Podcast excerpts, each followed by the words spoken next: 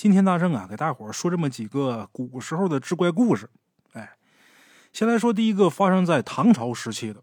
哎，话说在唐朝大和五年，在富州有个叫王超的大夫。哎，这王超啊，医术高超，善于针灸，没有他治不好的病。话说有这么一天，这王超王大夫忽然间无病而亡，家里人很悲痛，也很纳闷儿。这人怎么好好的就死了呢？然而让人万没想到的是啊，过了一宿啊，他又活过来了。他活过来之后啊，他说他死的这一天晚上，好像是做了一个悠长而又离奇的梦。哎，在梦里边啊，他来到一个陌生的地方，这地方很奇怪，空中无日月，四周都是灰蒙蒙的，一看这地方就不像是人世间。这时候有人呢，把他带到一座宫殿前面。这宫殿啊，青砖碧瓦，金碧辉煌，高得有十几丈高，特别宏伟。人站这个宫殿前面，犹如蝼蚁一般。一看这个宫殿，那就是王者的住所。哎，进了宫殿之后呢，看有身着华服的人呐，端坐在大殿上，朝他招了招手，让他上前呐给诊脉看病。王超战战兢兢上前呢。就发现这人左手手臂上长了一个囊肿，哎，鸡蛋大小。王朝马上告诉人给拿针，他死的时候过那边他没带针，让那边给找针，那边还真就有针，当然是那个世界的针啊，给拿针看病，还真就别说，他给诊治完之后，从打伤口里边流出好多脓血，这脓血流出得有多少啊？你别看就鸡蛋大小那么一个囊肿。淌出来得有将近一升的脓血，那大瓶的可乐一点五升，一升大伙想想得有多少？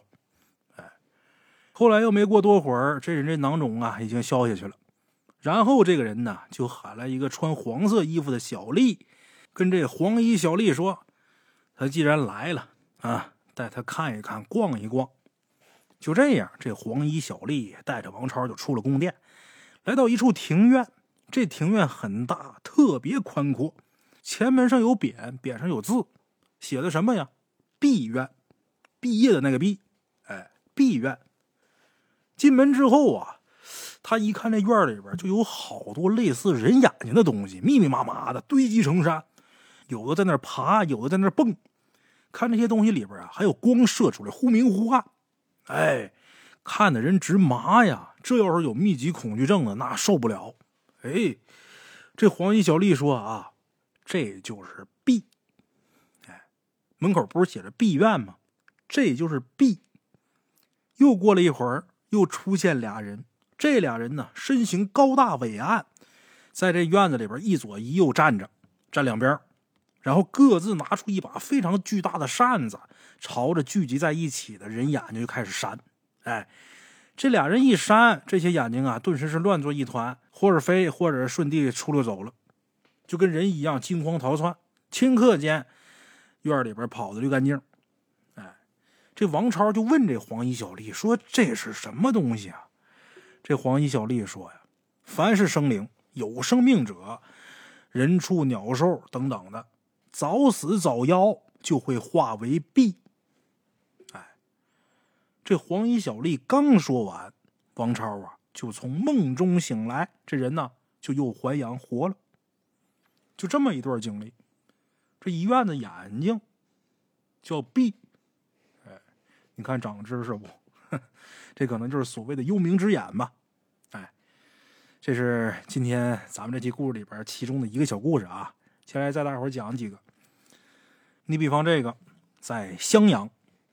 有这么一个叫李厨的人，厨就是厨法那厨啊。这人叫李厨，他得病之后呢，没多长时间就死了。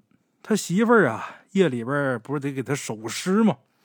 到了三更时分，这李厨啊，突然间直挺挺的坐起来了，把他媳妇儿都快吓死了。这怎么诈尸了还是怎么的？他起来之后啊，急忙就去撸他媳妇儿手脖子上那金镯子。他媳妇儿吓坏了，赶紧把手上这个金镯子。撸下来给他，他拿着这个金镯子之后啊，这人咣当倒下又死了。哎，他媳妇都快吓死了，之后就一直不错眼神的盯着，一直到天亮之后，就看李厨的心口窝啊，上下有起伏。有点大的过去上前一摸，这心口窝有温度。哎，后来没过段时间，这人呢悠悠转醒，醒过来之后啊，他跟大伙说，他自己不是被阴间的阴差给带走了吗？这阴差来这一趟啊，可不是说光带他自己，这一道啊抓走不少人。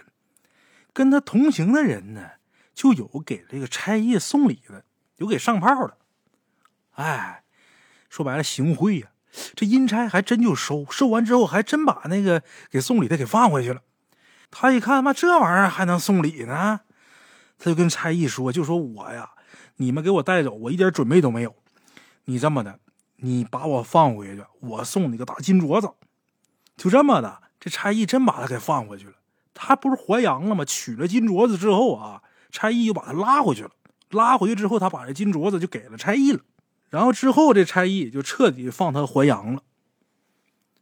那么说，这李厨啊，虽然在阴间把这金镯子送给这差役了，但是他醒过来之后，他发现这金镯子还在。这镯子虽然在，但是他媳妇可说什么不敢戴了。这玩意儿可说送给阴差了，别回头来找我要。好家伙，连镯子在我一起给带走了，不敢戴了。拿黄纸把这金镯子给包上，然后又念了段经之后呢。找个地方把这镯子给埋了，哎，这么个故事。感情送礼这事儿在哪儿都行得通啊！回头列位赶紧去买金镯子啊，都带上。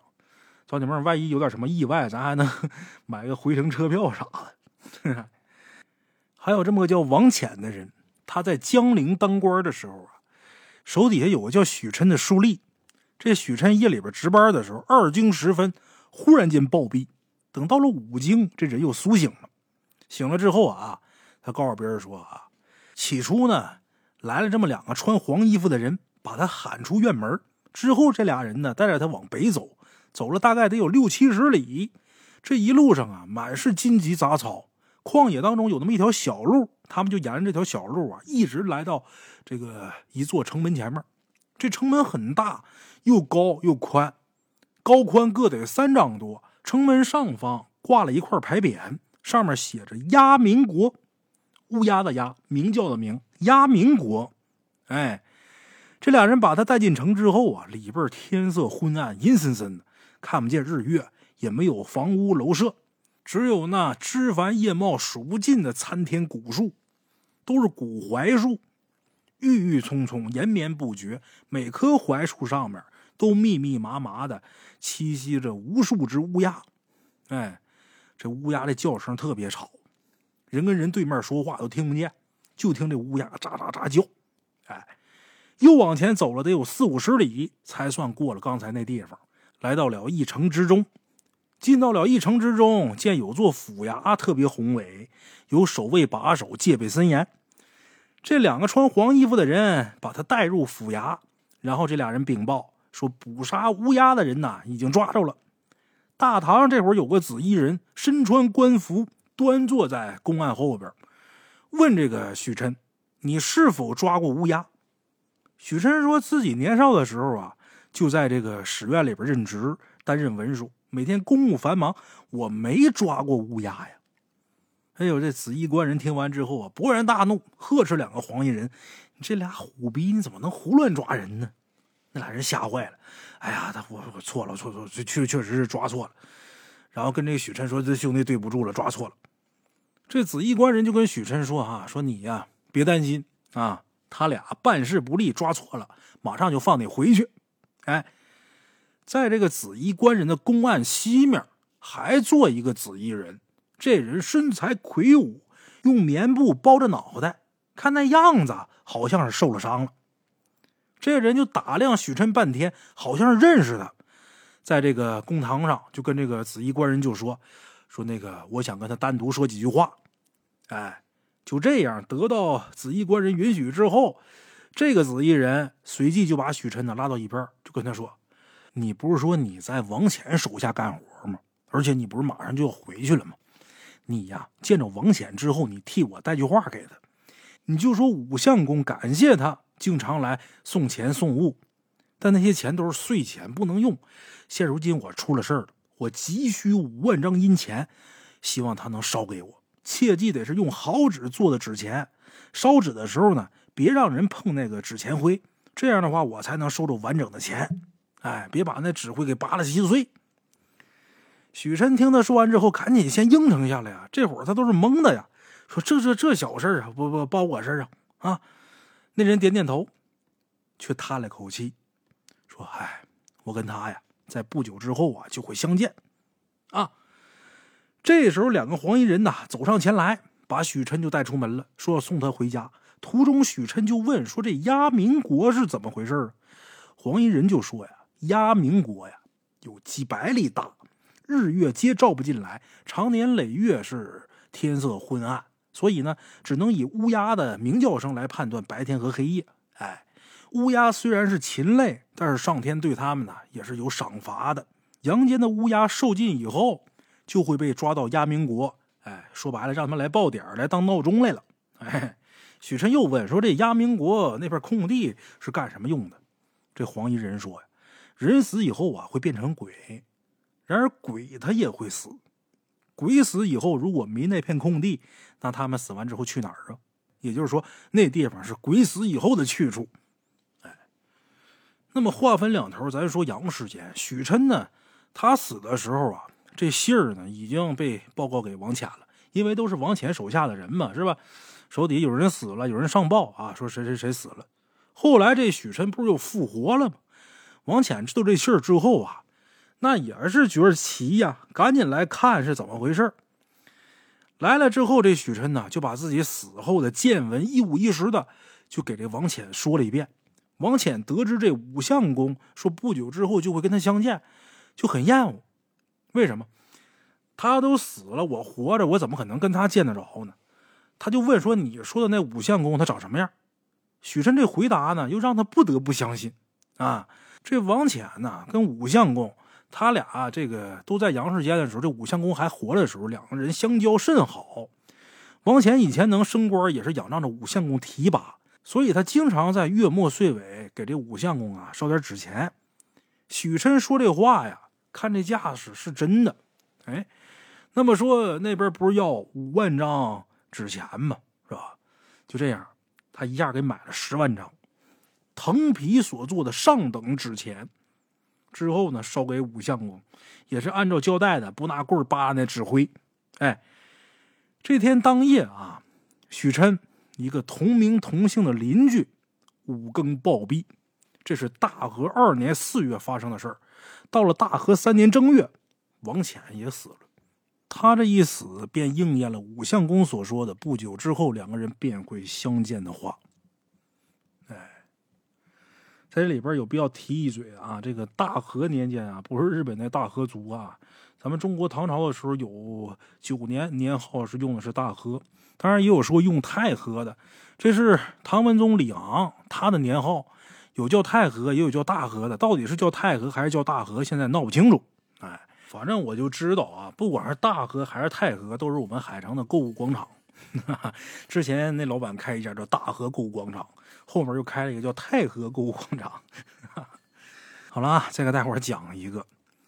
话说在庐陵啊，有这么一个姓彭的人，他父亲死了之后呢，要下葬，就找了一个术士给看风水。这术士啊，就给挑了一处地方，说这地方是福地，埋在这儿，后代啊可以做郡守。哎，这彭氏呢，就听了这术士的话，就找人给挖墓坑。这术士特意叮嘱说呀：“挖这坑不能挖超过九尺，九尺最合适，但是不能超过九尺。”就这样，这些人就挖呗。过了一会儿之后，这术士啊就困了，他们在这挖他们的，他就上树底下去坐着，结果这一坐就睡着了。没想到这挖坑的人呢，就把这坑给挖了一丈深，就多挖了一尺。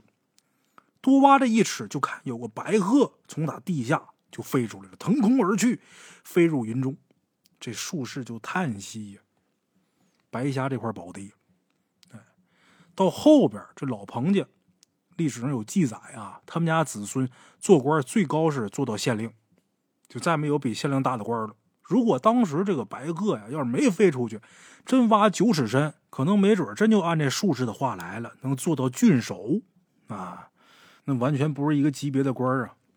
咱说那县令，那县长呗，是吧？郡守在古时候就相当于现在的省长，哎，后来改叫太守，了不得了。但是彭家没这福分呢，啊，可能这也是天意，要不然那术士也没那么轻易就能睡得着。哈 还有这么一个县令，叫吴世基。